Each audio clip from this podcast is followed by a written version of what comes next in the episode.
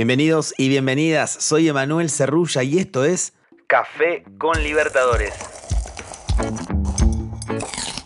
Un show diario para que empieces el día con la mejor información sobre la Conmebol Libertadores, la Conmebol Sudamericana y también las novedades del fútbol y de las ligas de nuestro continente. No te olvides de seguir este canal y prepárate para disfrutar de un rato a puro fútbol. Ya tenemos a todos los clubes clasificados para la fase de grupos. Pasó una nueva semana de Conmebol Libertadores y se definieron los últimos cuatro equipos que estarán en el sorteo. Quédate para conocer todos los resultados de los partidos de vuelta de la fase 3. La primera revancha de la semana se jugó en Medellín, donde Independiente recibió a Magallanes tras el 1 a 1 de la ida en Chile.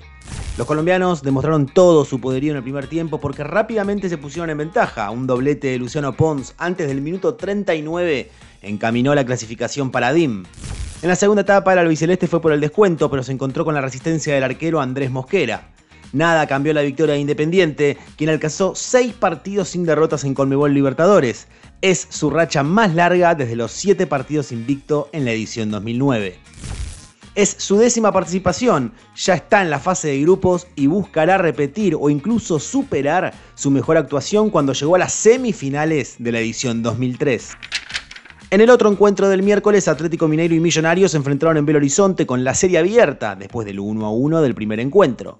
El primer tiempo fue luchado y ningún equipo logró imponerse. Sin embargo, en la segunda etapa, todo cambió. Paulinho apareció en todo su esplendor y marcó un doblete para la tranquilidad de su entrenador Eduardo Caudet. Cuatro de los siete goles que anotó Atlético Mineiro en la Conmebol Libertadores 2023 fueron obra del delantero.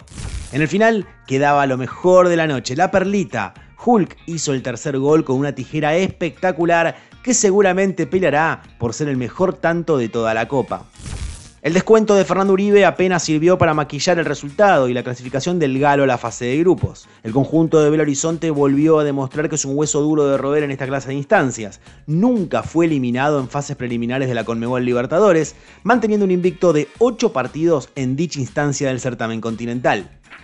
Las últimas revanchas se jugaron el jueves y la primera tuvo a Cerro Porteño como gran protagonista. El equipo de Barrio Obrero venía de vencer a Fortaleza como visitante y logró cerrar la clasificación en la nueva olla con otro triunfo.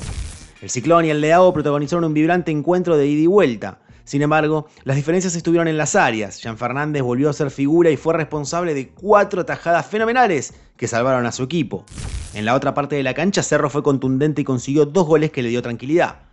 El primero fue de Federico Carrizo sobre el cierre del primer tiempo, mientras que el segundo fue un golazo de volea de Claudio Aquino a los 17 minutos de la segunda parte. En las instancias finales hubo tiempo para el descuento de los brasileños, obra de Guilherme. Con este triunfo por 2 a 1 es la primera vez que un club paraguayo logra hilar victorias ante equipos de Brasil en competiciones Conmebol desde la Conmebol Libertadores 2020. El último clasificado de la fase de grupos se definió de forma agónica. Sporting Cristal y Huracán jugaron un encuentro muy parejo, al igual que sucedió en el 0 a 0 de Buenos Aires. Ambos equipos contaron con chances de abrir el marcador, pero las emociones más fuertes llegaron en el cierre del partido. El que primero tuvo la victoria fue el Globo, porque a los 94 minutos Juan Manuel García quedó mano a mano con el arquero Renato Solís y su remate se fue apenas desviado. Cuando parecía que la definición se iba a los penales, el conjunto celeste aprovechó la última jugada de la noche. Irben Ávila sacó un fuerte derechazo y puso el 1 a 0 definitivo en el minuto 97. Se trata del tanto más tardío de Sporting Cristal en la historia de la competición. No hubo tiempo para más y los locales se quedaron con el cupo para la fase de grupos de la Conmebol Libertadores de forma muy emotiva. Antes de finalizar haremos un repaso de los equipos que no pudieron seguir en la Conmebol Libertadores, pero que estarán en el sorteo de la fase de grupos de la Conmebol Sudamericana. Ellos son Magallanes de Chile, Millonarios de Colombia, Fortaleza de Brasil y Huracán de Argentina. Fue Café con Libertadores los invitamos a mantenerse pendientes de nuestro podcast oficial y seguir al canal en Spotify para no perderse los episodios con el mejor contenido exclusivo y original. Emanuel Cerrulla los saluda desde Buenos Aires. Nos escuchamos en la próxima. Chau, chau, chau, chau, chau, chau.